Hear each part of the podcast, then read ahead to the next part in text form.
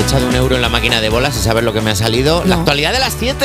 Anda, pero bueno, esa máquina de bolas, qué La verdad es que es graciosa. una máquina rarísima. La verdad es que está guapísima. Bueno, pues mira, venga, vamos a empezar con las noticias porque este jueves llega una nueva dana con lluvias de barro y tormentas muy fuertes.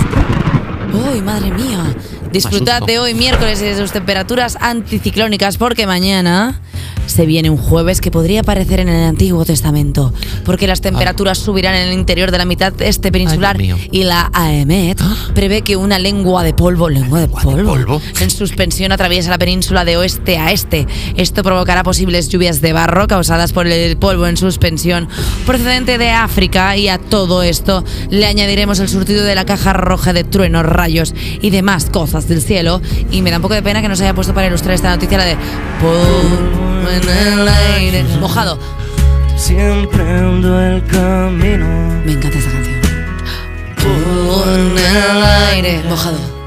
Claro, porque es barro, entonces hay que decir mojado al final. Bueno, pues nada, que Cuidado vaya- con el polvo en el aire que se vuelve loca la rumba. Se queda como, ¿sabes? Porque ella va por el suelo, pero entonces empieza a haber polvo en el aire y dice, no estoy, no estoy programada. Ay, la rumba haciendo el Spiderman. Claro, la, la rumba como, lo, como los vídeos de mapaches intentando coger pompitas. ¿Sabes? Está así como... Oh. Pobrecita la rumba. Que Oye, quiero, quiero abrir un debate. Sí. Si la lluvia normal es las lágrimas de los ángeles, la lluvia de barro, Pues su buena cara. hay, hay alguien que ha comido chope de mal estado en el cielito. Están los ángeles, ay señorcito Dios, he comido algo que está mal. Ay, no me encuentro bien. La verdad es que es el mejor programa para niños. Un ¿eh? abrazo muy grande, un abrazo muy grande desde aquí a todos los que tenéis un coche blanco y lo habéis lavado hoy, porque os vais a acordar de todo. Os vais a acordar de todo.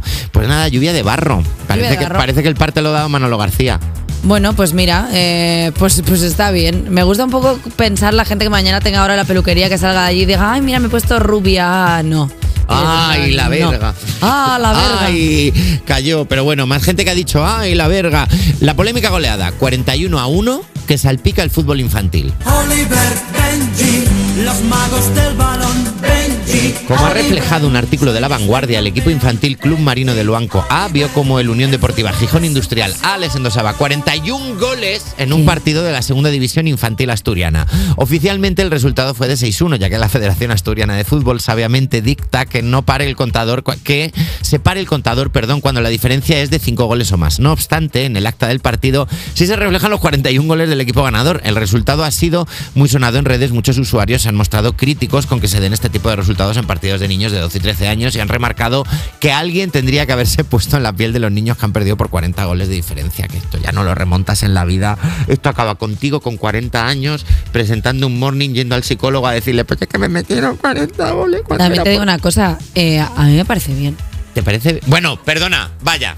Ya Quiero sabía yo, vaya, ¿quién va a estar a favor? Hombre, es que vamos a ver, si le meten Pues 40 claro. goles a los chavales, pues les han metido 40 goles. Y debían no haber puede- sido 60 para ti, ¿verdad? Bueno, pues si el otro tiene la capacidad de meter 60 y el otro no tiene la capacidad como para pararle 60, otra cosa es que de, repente disfracemos la realidad. Esos chavales tienen 12, 13 años, esos chavales en 3 años se pueden poner a trabajar en el Por Aventura.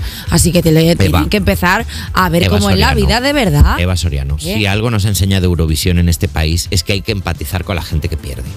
Hay que ir con los perdedores. Esa es tu opinión. Hay que abrazar No. a la gente que ha recibido 40 goles. Ese chico, que es Bueno. portero, y te lo digo porque yo he sido portero de Bueno, fútbol. Nacho, yo he sabido lo que es que te pasen un balón, agacharme a recogerlo y ver cómo el balón entra en la portería y es gol. Y la gente se ríe de mí.